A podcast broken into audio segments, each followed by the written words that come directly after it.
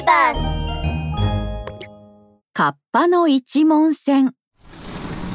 昔々あるところに大きな川がありました。川の東側には正直者の夫婦が一匹の猫と一緒に住んでいました。川の西側には欲張りな夫婦が住んでいました。ある日正直者の旦那さんがぽつりとつぶやきました。わしらはずっと貧乏暮らしだな。そうですね。なかなか楽になりませんね。そこで二人は川の神様にお願いしてみることにしました。川の神様わしらの暮らしをもう少しだけ楽にしてくだされ。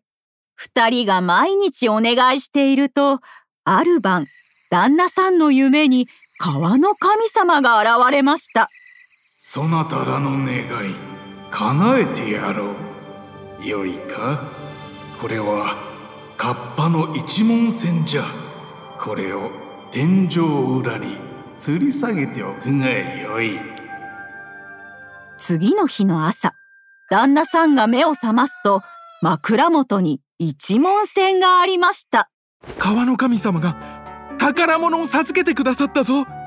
これを天井裏に吊るしておけばいいんだと。ありがたいですね。大事に吊るしておきましょう。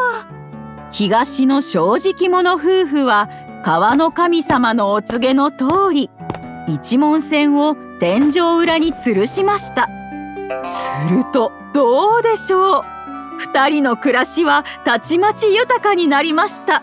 ありがたやありがたやカッパの一文銭のおかげで食べるものに困らなくなったぞ。猫にもたくさん餌をやれますね。東の正直者夫婦はそれから毎日お腹いっぱい食べられるようになりました。その話を聞いた西の欲張り夫婦は羨ましくてたまりません。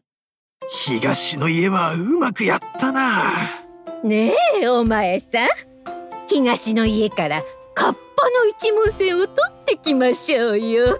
そりゃいい考えだ。西の欲張り夫婦は川を渡って東の正直者夫婦の家へ行きました。そうして二人をうまく騙してカッパの一文銭を取り上げてしまいました。よしこれを俺たちの家の天井裏に吊るしておこう。西の欲張り夫婦が天井裏にカッパの一文銭を吊るすと。西の家はどんどん豊かになっていきました。その代わり東の家がまた貧しくなりました。猫や今日はこれしかないけど我慢しておくれ。はあ二人がすっかり落ち込んでいるのを見て猫はカッパの一文銭を取り返すことに決めました。ただし簡単ではありません。西の欲張り夫婦の家へ行くには大きな川を渡らなければならないからです。困ったな。僕は泳げないんだ。どうすればいいんだろう。そうだ。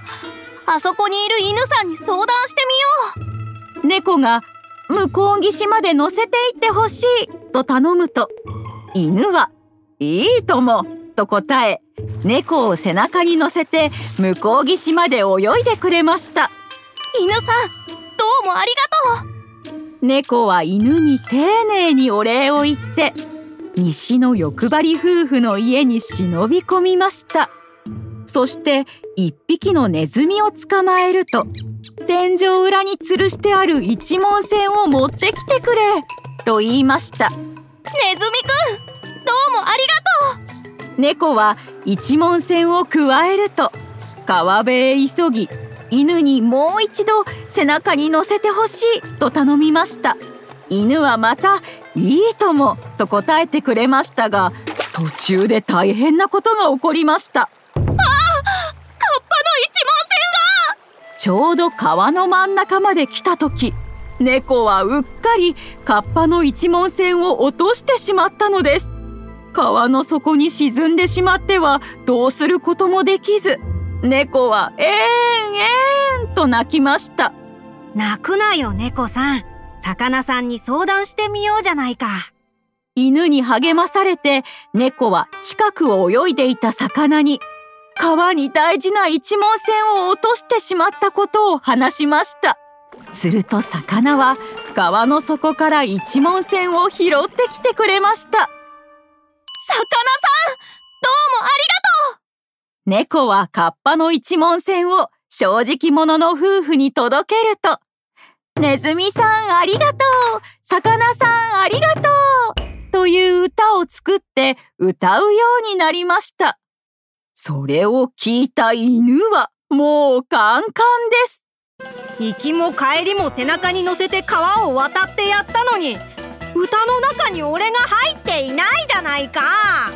こうして犬は猫を見ると必ず追いかけ回すようになったそうです。